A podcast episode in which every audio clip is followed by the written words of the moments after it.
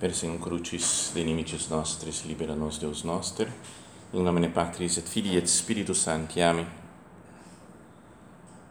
Meu Senhor e meu Deus, creio firmemente que estás aqui, que me vês, que me ouves.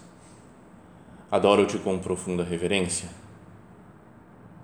Peço-te perdão dos meus pecados e graça para fazer com fruto este tempo de oração minha Mãe Imaculada, São José, meu Pai e Senhor, meu anjo da guarda, intercedei por mim.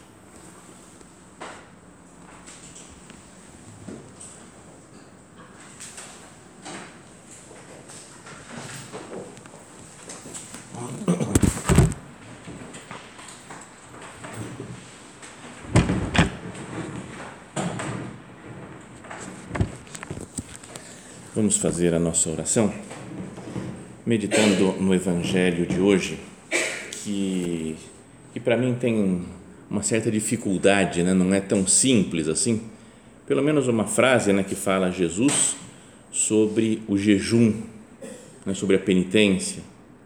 É aquela passagem que diz que os discípulos dos, de João Batista e os fariseus estavam jejuando então foram perguntar para Jesus por que os discípulos de João e os discípulos dos fariseus jejuam e os teus discípulos não jejuam. E ele dá aquela resposta, né, falando, comparando com uma festa de casamento. Né, os convidados de um casamento poderiam, por acaso, fazer jejum enquanto o noivo está com eles? Enquanto o noivo está, não, os convidados não podem jejuar, mas vai chegar o tempo em que o noivo será tirado do meio deles. Aí então eles vão jejuar. E faz então aquela comparação de, do remendo de pano novo numa roupa velha que, que aumenta o rasgão, ou a comparação do vinho novo em odres velhos que arrebenta os odres. Né? Por isso, vinho novo em odres novos. Então, digo que é meio difícil, tem algumas coisas que queria meditar ou falar, mas me deu um pouco de medo de fazer alguma heresia. Então, tá bom, não vamos forçar muito a palavra de Deus e seguindo o que fala nosso Senhor e Ele me perdoa se eu passar dos limites e falar coisas que não estão escritas aqui, Ele que me perdoe. Mas começam com uma pergunta para Jesus: por que os discípulos de João e os discípulos de, dos fariseus jejuam e os teus discípulos não jejuam? Não parece, né, uma pergunta de boa, assim, né? tranquilo, só para perguntar, não, só por curiosidade, só para ver como é que é, assim, tem, parece que lá no fundo, uma crítica. Né? Fala, peraí, nós estamos jejuando aqui, estamos fazendo penitência. Nós, né, fariseus, ou nós, discípulos de João, e os seus discípulos aí, que, que, por que, que é assim? Por que, que vocês não fazem jejum? Então, essa pergunta, um fundo crítico, mostra, não sei, um, um desejo né, de comparação, de ver quem é melhor, quem está fazendo certo e quem está fazendo errado. Então, só com isso já poderíamos pensar, Senhor, quantas vezes tem isso na minha vida também? Quantas vezes eu me comparo com os outros? Né? Isso acontece muito. E, e, me comparo, digo, diria mais agora, a gente pode se comparar em muitas coisas, né, em vários aspectos, mas especialmente nesse assim da vida espiritual. Né? Porque estão falando aqui que é o certo, a gente está fazendo jejum. Vocês não fazem, vocês estão errados. Porque vocês não fazem jejum, tem que fazer.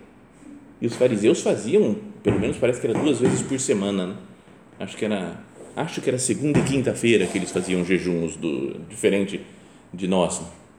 Mas, é, sabe, existe uma, uma competitividade espiritual de, de, de, meio, meio de guerra, quase de mostrar que a gente é que tem razão. Não é entre nós. Não é que a gente pode pensar de outras pessoas de casa, essa daqui é muito frouxa, essa daqui, nossa, ela não, não faz nada direito, tá vendo? É? Só sobra para mim, porque eu é que tenho que fazer as coisas, porque ela não faz nada. Não é não? Folgada. Essa é folgada. Sabe quando a gente fica criticando que a pessoa não, não faz oração direito, que não faz penitência direito? Ou então do outro lado, né? nossa, é muito radical essa daqui, pelo amor de Deus, não pode falar nada para ela que ela leva tudo a sério. É muito... Sabe, tem, existe uma competitividade, uma comparação entre nós, entre instituições da igreja. Perdão, Senhor, pelas vezes que eu critico pessoas que têm uma espiritualidade diferente, porque falam muito fraquinha essa congregação, essa, essa comunidade, essa, esse movimento eles não têm doutrina. Sabe essa, né, em geral, assim, a gente já fala, ninguém daquele movimento, daquela coisa, tem doutrina. Ou então é só festa. Eles vão lá e é só festa, que ninguém é para pegar firme. Ou o contrário também, muito radical. Nossa, radical. Encontrei esses dias um cara, fui num lugar, encontrei um senhor lá, e ele falou, você é padre? Eu falei, eu sou padre, de onde que você é? Eu falei, do Opus Dei radical, né? Radical. Não, não é bem assim, deixa eu te explicar. Mas tem gente que acha que a obra é radical, a gente pode achar que tem coisas mais radicais, né? A gente meio quadrada, porque não sei o quê, porque fazem isso ou fazem aquilo. Não é que tem meio como que um espírito desses discípulos de João, discípulos dos fariseus em nós? Fico comparando, né, que o, o modo de viver o cristianismo, não é? Tem gente que debate é a sério, eu não consigo, eu me canso um pouco com isso. Mas tem gente que debate a sério, fala, são sete moradas, sete. Aí eu falo, não, não, não, são três idades da vida interior. E outros ainda vêm que falam, são, são, são quatro temperamentos, mistura tudo junto, como se fosse outra coisa, assim, a mesma coisa. Não, doze camadas de personalidade. Eu não sei se são três, se são sete, se são doze, são nove que sabe porque a gente fica perdido porque são modos de ver de encarar uma coisa ou outra mas não é que aquilo é a verdade eu descobri e você tem que aceitar se você não aceita você é terraplanista praticamente. Porque isso é que é o certo aqui ó, o que eu estou falando. Será que eu não tenho muitas dessas comparações? Falávamos já antes de influencers católicos que brigam com outros influencers católicos é incrível. De uns falam, por que esses caras estão falando isso? E não, você fala, cara, é todo mundo de Jesus. Né? Você fala, todo mundo quer fazer o bem, quer aproximar as pessoas de Deus. Mas existe né, na sociedade, mesmo na sociedade da igreja, sociedade eclesial, um clima belicoso, né, beligerante, de guerra e vamos meditar se esse clima não está instalado dentro de nós. Porque eu gosto de briga. Eu gosto de debater e ganhar dos outros. Perdão, Senhor, por, por, por fomentar, às vezes, dentro de mim, um ambiente de guerra, né, de sei lá, porque eu quero mostrar que eu sei, quero provar que a outra pessoa está errada, até torço para que se dê mal, para eu poder falar depois, está vendo? É, eu tinha avisado. Falei, sempre falei desse cara daí, ou dessa mulher, desse. Sempre falei. O que, que eu desejo? Eu desejo o bem, desejo que as pessoas se santifiquem. Ou quero, quero vencer, quero ganhar, quero mostrar que eu tenho razão. Esses dias me mandaram um, um vídeo, sabe esses vídeos assim, meio de. Não é de autoajuda nesse caso, assim, mas era mais espiritual quase. Mas de um cara que ele fala que ele estava no aeroporto com a esposa dele, atrasado já para pegar o voo quase, mas foi falou: vou tomar um café aqui, ainda dá tempo. E aí chamou, pediu um café, a moça nem olhou na cara dele. Aí depois ele pediu outra vez, nada. Depois então demorou e ela, ele falou, por favor, um café. E ela foi lá, pegou o café de qualquer jeito, jogou na, na no balcão para ele e para a mulher. A mulher falou, o que, que ela está pensando que ela é? Ela não escuta, depois ela vem ali. E o cara falou, pera, ele devia ser, acho, pelo estilo, parecia protestante. Falou, calma, ela deve estar com algum problema. Eu vou tratar bem. Tomou o café e foi lá pagar, quanto que é? E ela falou, aí ele tentou, falei, outro, outro latido para ele e ele falou: é, Eu estou rezando por, eu estou orando por você, porque você deve estar tá mal, né? Você deve estar tá sofrendo. Né? falou isso, a mulher começou a chorar e contou os, começou a contar os problemas e tudo. Então ele falou, ele falou a minha, o natural, meu, era entrar brigando. O que ele está pensando, cara? Está me atrasando para o meu voo, estou tentando tratar bem, ela me trata mal. Ele falou, cara, às vezes as pessoas têm problemas. Né? E o que a gente gosta é de entrar ah, alguém falou uma besteira na internet, dá uma coceira na mão, não dá? Para responder e falar, ah, eu vou falar umas verdades agora, vou mostrar isso daqui e aquilo lá.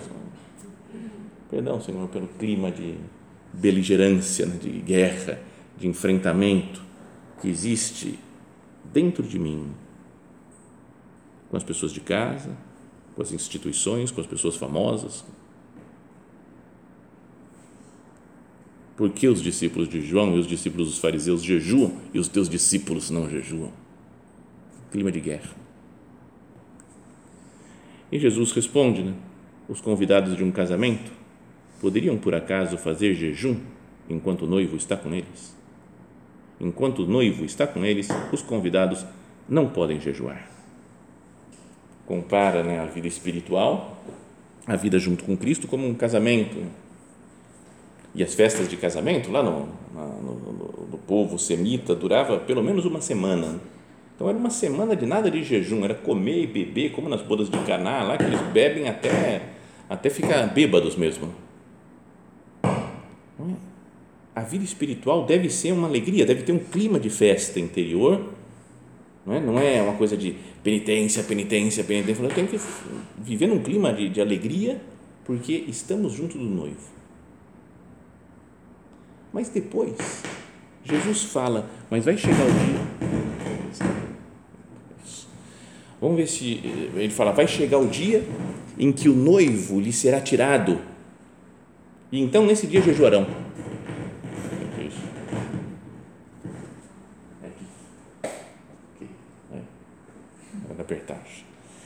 Então, o, fala que vai chegar um dia que o noivo será tirado. Então, a partir daí vão jejuar. O que, que significa isso? O noivo será tirado. Parece uma, uma profecia da sua morte. Mas depois a morte de Jesus acabou, né? porque veio a ressurreição. Ou é a ascensão de Jesus aos céus, né? porque subiu, aí acabou. Já, enquanto Jesus está na terra. Mas a nossa fé diz que Cristo está aqui presente na terra junto de nós. Né? Está na Eucaristia. Seria bom então falar, portanto, que o Evangelho está falando aqui, ó pessoal, a gente não tem que fazer jejum, não tem que fazer penitência nenhuma, é só alegria porque Jesus está conosco. E vi alguma Bíblia protestante falando isso, é, então é meio, é meio forte, porque tem muitas outras vezes que Jesus fala de carregar a cruz, não é? Tem é, todas as aparições de Nossa Senhora, por em Fátima, fala penitência, penitência, tem que fazer penitência ah, então, meu Deus, como é que eu junto essas duas coisas? Pela sua frase, é falar, vai fazer penitência, jejum, quando o noivo for tirado. Mas você não foi mais tirado de nós, você está ressuscitado, vivo, eu creio que você está aqui na Eucaristia. E ao mesmo tempo, dois mil anos de história da igreja, sempre unanimidade absoluta de todos os santos, e mesmo de outras religiões, falam né, da importância de, da penitência, da purificação. Então, uma ideia para pensar, para tentar sair desses, dessa dificuldade que eu tenho, pelo menos, não sei se vocês tiverem a resposta exata de como é que se explica isso, vocês me falem depois aí, mas é, eu tenho uma certa dificuldade né, de entender, porque Jesus parece que fala uma coisa, depois a prática é diferente.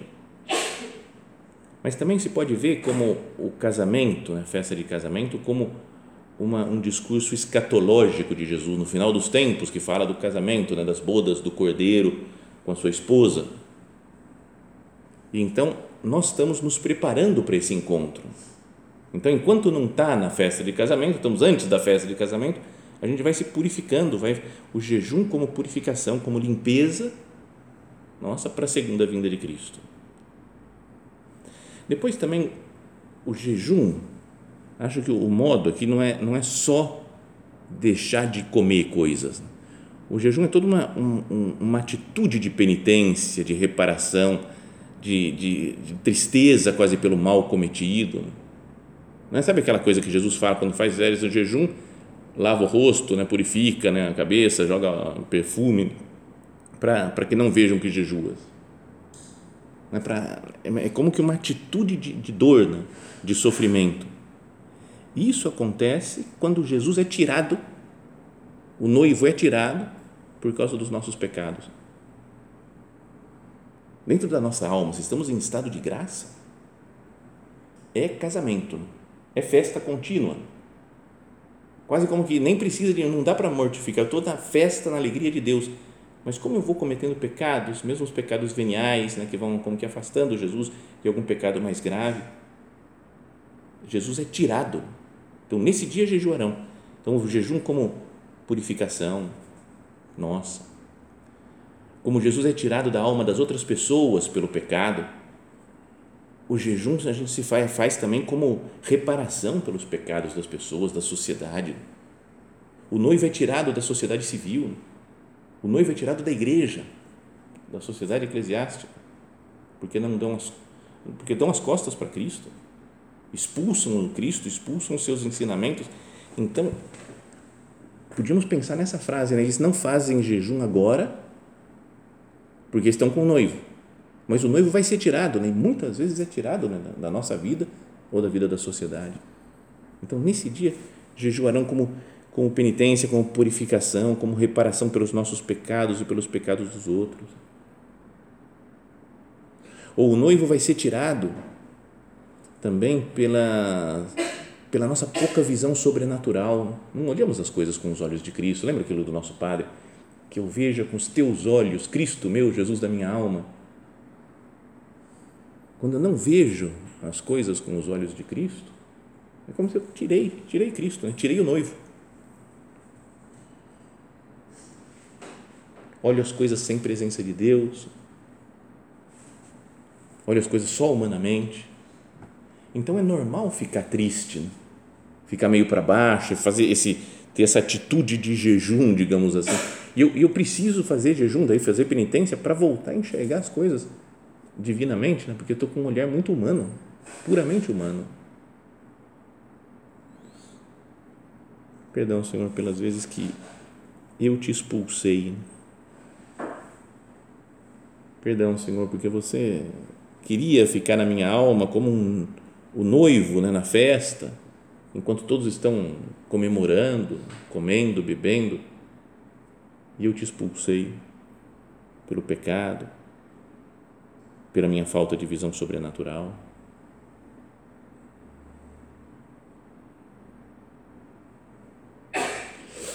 E depois, ainda Jesus continua né, a, a, sua explicação ainda, falando sobre o noivo, né, não vai chegar o tempo em que o noivo vai ser tirado, então vão jejuar.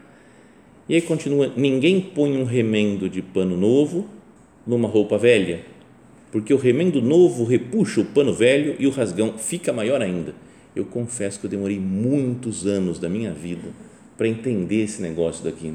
Desde que era criança, eu via esse negócio, eu não entendia pano novo, pano velho, fica maior o rasgão, não, não entendi. Acho que vocês devem entender muito mais fácil, né? Não sei, não tinha experiência nenhuma, acho que de roupa e de pano e tecido. E também deve ser uma coisa antiga, né? Porque acho que atualmente já não existe mais isso, né? Também se uma roupa rasgou, não sei o que, joga fora e é muito mais fácil. Na época, talvez não, não dá para jogar fora, né? Então pega um outro um tecido de pano novo e acho que, acho que é assim, sei se me explicam também se estiver errado. Na hora de lavar, o novo encolhe mais rápido e puxa o, o, o outro negócio e acaba rasgando mais ainda. Acho que deve ser alguma coisa por aí. Né? Então vamos ficar no, na outra comparação que é mais legal do vinho. Né? Ninguém põe vinho novo em odres velhos, porque o vinho novo arrebenta os odres velhos e o vinho e os odres se perdem por isso, vinho novo em odres novos. Também era outra coisa que sempre ouvia desde criança na igreja, mas não entendia muito o que é esse negócio de um, um odre.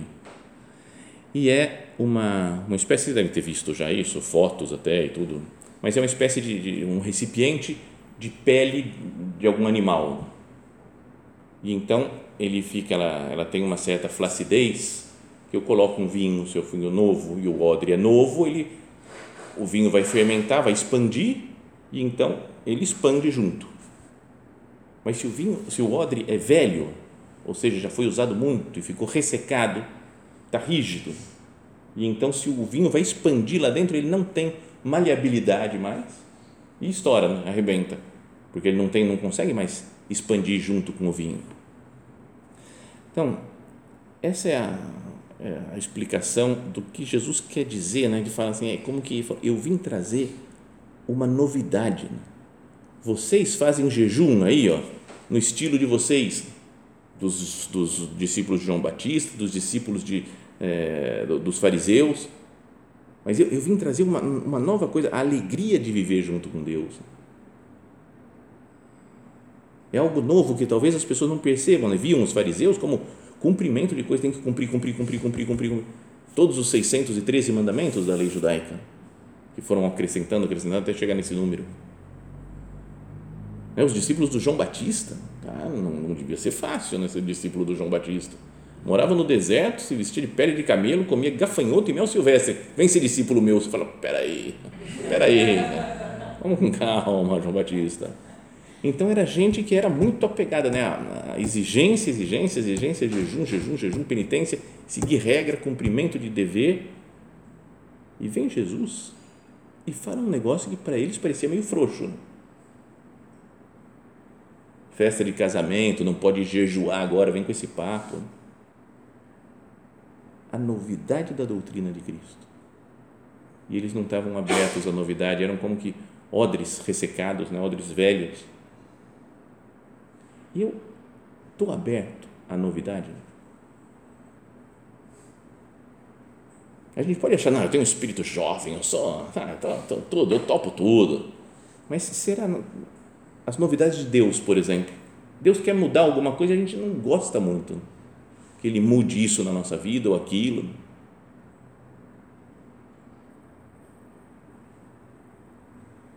É uma novidade que Deus propõe quando Ele nos coloca numa situação nova, num centro novo, ou com pessoas diferentes, ou num trabalho diferente.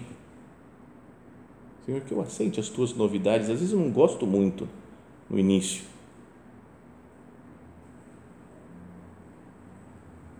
Aqui, volto a falar do isso né, que a gente não aceita, às vezes, no início, muitos planos de Deus, mas se a gente procura estar perto dele, a gente vai aprendendo a gostar. Meio espírito tia Carmen. Lembra do, do homem lá que ela pensou em namorar? O rapaz começou a gostar dela e, e ela, ele era meio, meio diferente, né? Lembra que falavam que ele tinha uma perna mecânica, mas muito mal evoluída e que ela saía, no meio, estavam passeando os dois, tudo, saía a perna. Então ele sentava e ela parece que encaixava a perna e continuava o passeio, meio coisa antiga, né? Mas, mas ele era super gente boa, parece que o cara. E ela falou para o nosso padre: Eu estou saindo com esse cara, eu ainda não gosto dele, mas se eu continuar saindo, vou acabar gostando. Então não vou sair mais porque eu quero me dedicar aqui à obra, te ajudar e tal. E largou o cara. Mas as coisas de Deus também, as novidades dele, falaram: Jesus, não estou gostando desse negócio, mas tudo bem. Se eu continuar aqui na tua presença, eu vou acabar gostando. Eu sei que uma mudança de centro, por exemplo, uma mudança de uma pessoa nova que veio conviver conosco, sei lá, algum trabalho diferente. Estou aberto à novidade de Deus. Estou aberto à novidade de uma pessoa de casa, um modo de ser diferente, um modo de fazer as coisas diferente. E fala, não, mas não, não pode. Será que não pode mesmo ou é só um, um estilo meu?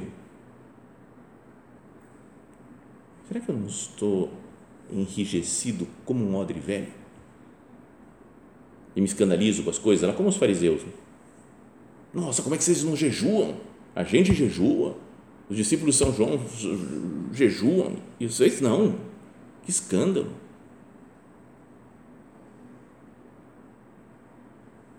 Não tem coisas que a gente às vezes se escandaliza de que as pessoas façam. Eu falo, isso daqui está errado só que decididamente está errado. Não é que está tudo certo, mas podemos nos achar de vez em quando meio que detentores do espírito da obra e do espírito de santidade no mundo. Eu sei como se faz. Sério, eu pensava isso quando eu fui para Roma. Acho que eu já contei isso alguma vez para alguém.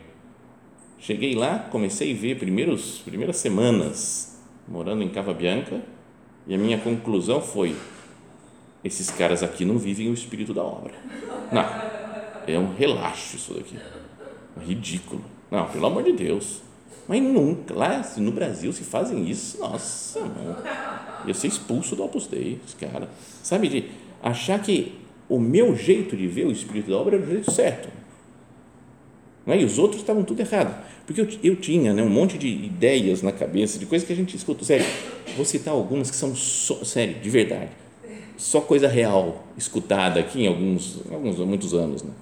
Por exemplo, numerário não vai na casa de supernumerário, nunca, não vai. Padre, então, uf, não, padre, sair do centro e na casa de supernumerário, não vai, não vai nunca. Aí chega lá em Roma e o pessoal vai na casa e fala, ué, não estão vivendo o espírito da obra. Na Espanha, vixe Maria, eles não têm ideia do que é o Opus Dei aqui na Espanha. Não tem ideia, não, tá louco. Não é? O sino na missa tem que tocar baixinho. Sério, falaram, deram um bronco, não, tem que tocar, foi aviso de círculo, que tem que tocar baixinho, portanto, tem que tocar sempre, em qualquer situação, em qualquer lugar, e pouco. Não pode demorar muito. Não, não, não, não, não, só. Tim, de leve. Tem que tocar baixinho. Da onde tiraram isso? Mas era avisos e coisas e falam. Não é? De manhã, quando entra no oratório, tem que ficar de joelhos primeiro.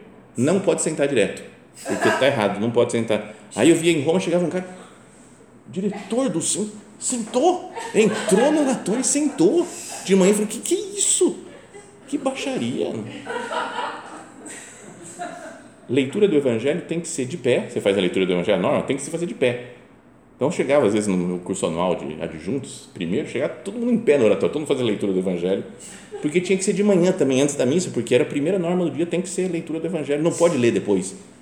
De onde a gente vai tirando? Tipo as 613 regras lá dos judeus que eles vão criando. Não é? Tinha uma que era mais divertida, que era numerário não senta em escada. Porque na frente da porta da sala de jantar, se estava fechada a porta, tinha que esperar um pouquinho, em casa lá tinha uma escada. Aí o pessoal sentava lá, ficava batendo papo enquanto não abria. Não, não, não, em pé, em pé, em pé. Numerário não senta em escada. Depois vi todo mundo era sentando onde queria, no chão, à vontade. Né? diretor tem lugar fixo no oratório e na tertúlia. Tem lugar fixo no lugar dele, não pode sentar no lugar do diretor. Sabe, então, várias, bom, e assim muitas outras, né, que a gente podia dizer. E como isso não acontecia em Roma, eu falei, eles não vivem o espírito da obra. Não vivem. Daí fui aos poucos, né, pensando, falei, cara, o padre está aqui, o túmulo do nosso padre está aqui, tanta gente mais velha. Será que eu sei mais do que eles? Será que não sou eu que não aceito coisas diferentes, né, modo de ser diferentes, novidades? E misturo né, as coisas permanentes e definitivas que são do espírito da obra e que não devem mudar e as outras coisas que são que não tem nenhuma importância, cambiáveis.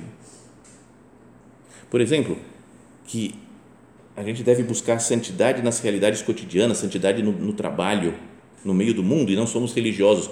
Perfeito, isso não vai mudar nunca. Porque nós somos chamados a fazer um apostolado, né? um apostolado de amizade, confidência. Isso não vai mudar. Que as normas de piedade né, são um meio para alcançar esses fins da santidade, do apostolado. Isso não muda, né? que o Opus Dei é composto de sacerdotes e leigos, né? homens e mulheres, solteiros e casados. Ainda que tem gente atualmente na igreja que quer mudar isso, não, só padre que é do Opus Dei, mas isso, isso não muda nunca, né? vai, porque é do espírito, da essência da obra. Agora, se eu quero sentar em escada ou não sentar em escada, né? se eu quero sentar no oratório, entrar e sentar, ou ficar de joelho, ou ficar em pé, isso não tem nada a ver, isso é um modo de fazer de uma época, de, uma, de umas pessoas, de uma cultura é? o modo de fazer as coisas, as atividades nos centros, o modo de se relacionar entre as pessoas, estão ligadas a uma época, a uma cultura. Que eu não seja um odre velho, fala, tem que ser assim, porque eu defini que tem que ser desse jeito. O Papa Bento XVI, no seu livro lá, Jesus de Nazaré, ele fala, dá uma explicação, não me lembro agora se é do Evangelho de São Lucas, acho que é São Lucas, que tem um acréscimo nessa história dos odres velhos, né? do vinho novo em odres novos. E aí Jesus fala, fala, e todo mundo que bebeu do vinho novo e do vinho velho fala, o velho é melhor. Então, eu também nunca entendi. Falou, pô, se Jesus vem trazer o vinho novo e agora fala que o vinho velho é melhor. E o Bento XVI falava, parece uma condescendência. O pessoal que sempre bebeu vinho velho, aí toma um vinho novo, ah, isso aqui é porcaria, ah, isso aqui não. O vinho gosta da doutrina antiga, do estilo antigo, do modo antigo de se fazer as coisas. E Jesus compreende, né? É natural que pense que o vinho é melhor. Eu tenho um irmão que continua achando que Brahma e Antártica e Skol são melhores que cervejas artesanais. Você fala, não, cara, não, para, para. Você fala assim, não tem. Não, é muito melhor, muito melhor. É um velho, um velho que acha que o, o, velho é melhor. Não tem problema, deixa. Ele vai, um dia vai ser iluminado, né, a cabeça dele. Né? Então, mas Jesus o que nos traz é o vinho novo, né, como o vinho das bodas, das bodas de Caná, e quer que nós tenhamos, sejamos odres novos para aceitar a novidade de Deus, a novidade que vem através, através de outras pessoas que fazem coisas diferentes, que atuam de um modo diferente.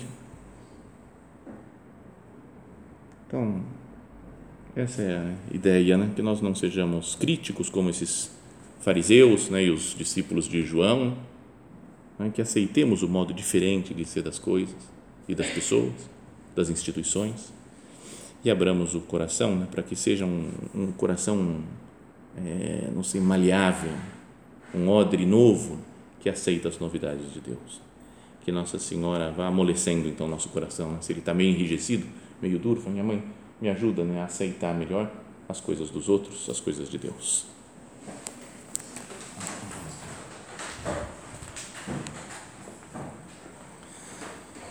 Dou-te graças, meu Deus, pelos bons propósitos, afetos e inspirações que me comunicaste nesta meditação. Peço-te ajuda para os pôr em prática. Minha Mãe Imaculada, São José, meu Pai e Senhor, meu anjo da guarda, intercedei por mim.